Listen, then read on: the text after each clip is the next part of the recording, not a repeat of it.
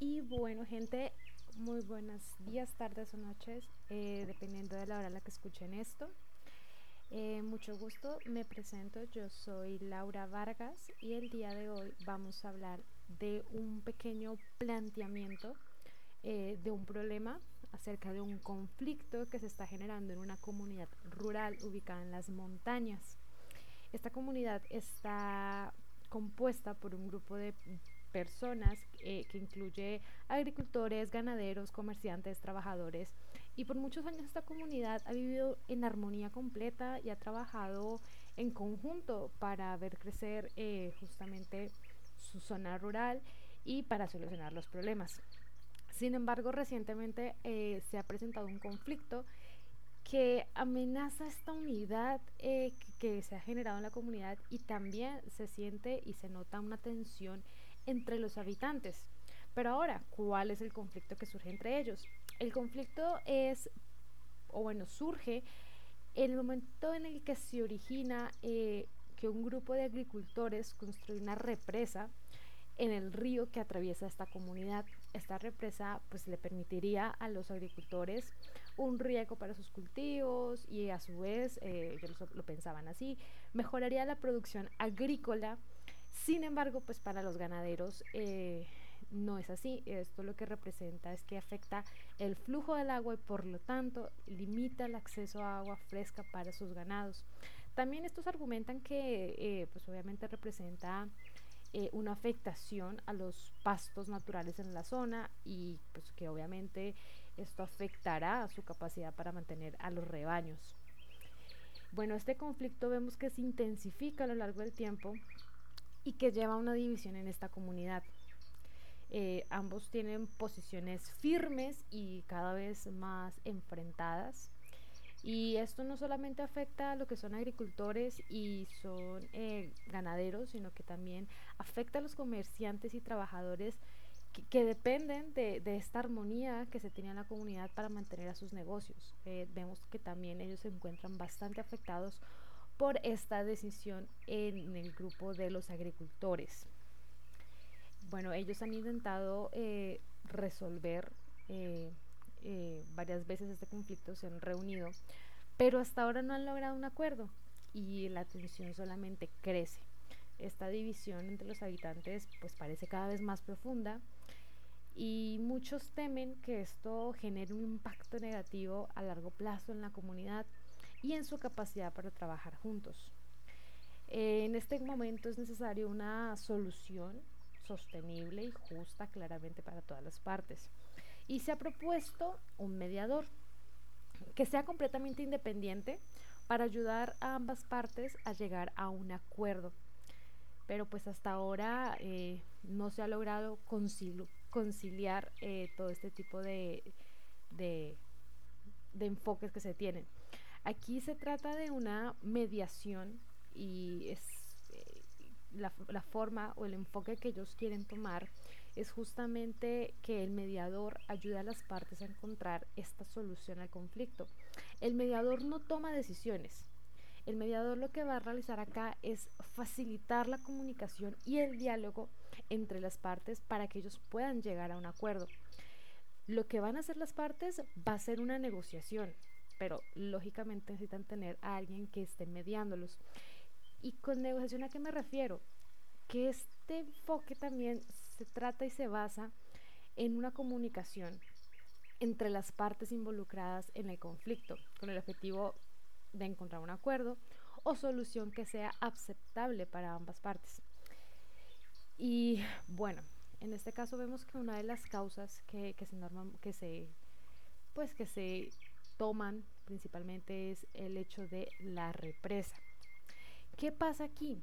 Particularmente, y esto según la World Wildlife, eh, los ríos que fluyen libremente se han visto muy afectados. Eh, de hecho, justamente las represas son una de las mayores amenazas.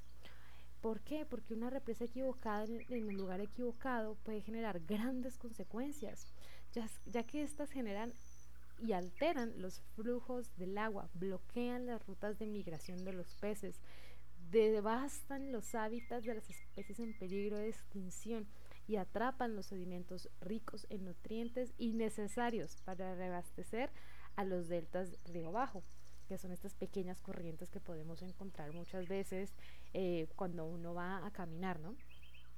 A nivel mundial, el número de represas solamente ha crecido y eh, según un estudio que realizaron los mismos de la World Wildlife, eh, reveló que casi dos tercios de los ríos de mayor longitud en el mundo han sido obstruidos. honestamente, se han venido trabajando eh, para detener construcciones de represas mal ubicadas en zonas clave donde aún se pueden encontrar este tipo de ríos. Sobre todo lo vemos mucho en, Europa con los Balcanales o las cuencas que tiene el, Amazonas y el Pantanal precisamente acá en América del Sur, ¿no? ¿Qué pasa? Entre estas consecuencias eh, justamente podemos ver que el hecho de cambiar los flujos de agua, en algún momento esto se puede desbordar, estas represas tienden a colapsar cuando están mal construidas eh, y, los y los responsables eh, de la toma de decisiones en estos lugares pues se enfrentan decisiones muy difíciles como la de aprovechar el poder de sus ríos a favor del desarrollo, pero no tienen toda la información pertinente ante el caso. Estas consecuencias pueden seguir creciendo, eh, la tensión en el lugar puede seguir creciendo si no se logra llegar a un acuerdo mutuo entre las dos partes. Aquí, ¿qué sería lo, recomendable?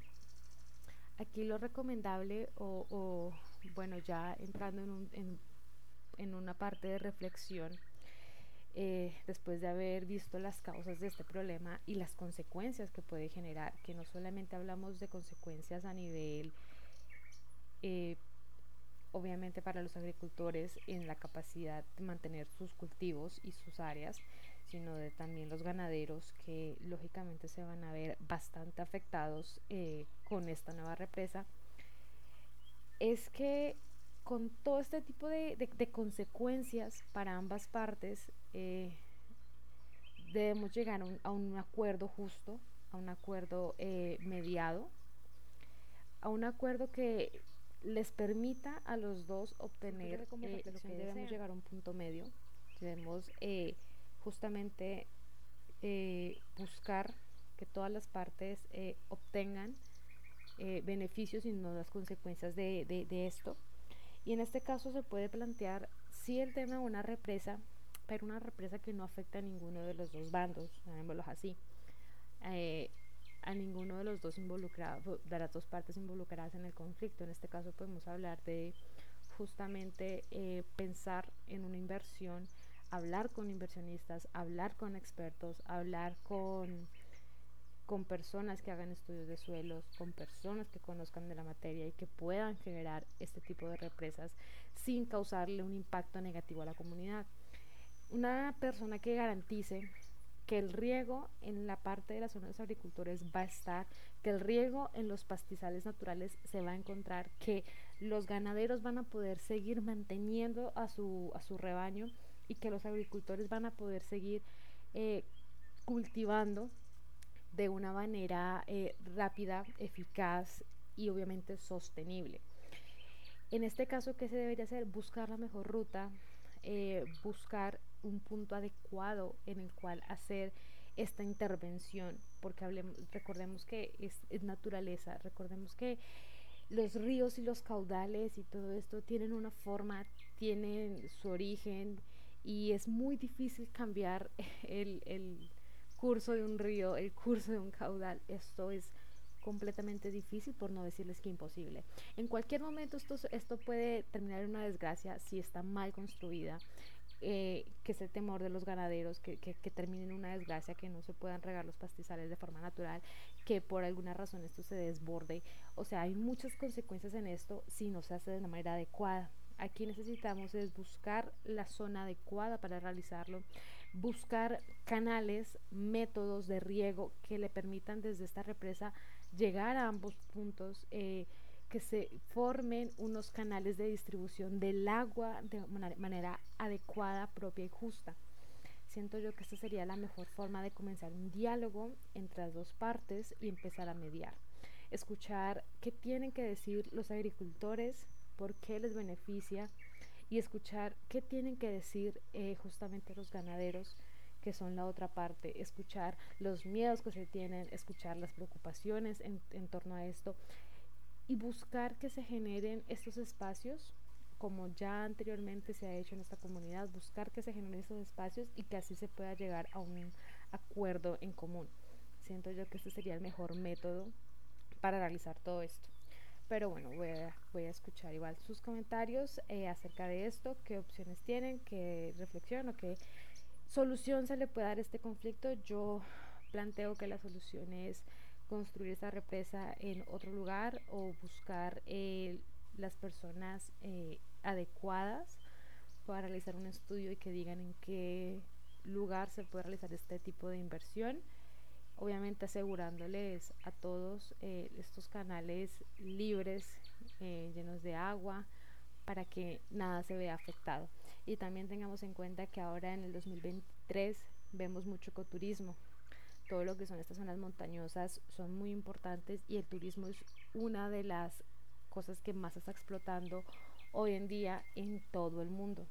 El ecoturismo es muy importante para Colombia y vemos su creciente ola y no se va a detener. Entonces, el que estas personas piensen también eh, que, este tipo de represas y este tipo de planes pueden ayudarlos y, y, que no los perjudique, lógicamente, para que no perjudique a la comunidad. Siento que es otro punto a tener en cuenta. Pero pues bueno, muchísimas gracias por escucharme y ya los escucharemos la próxima. Un fuerte abrazo para todos, muchísimas gracias por estar ahí y hasta la próxima.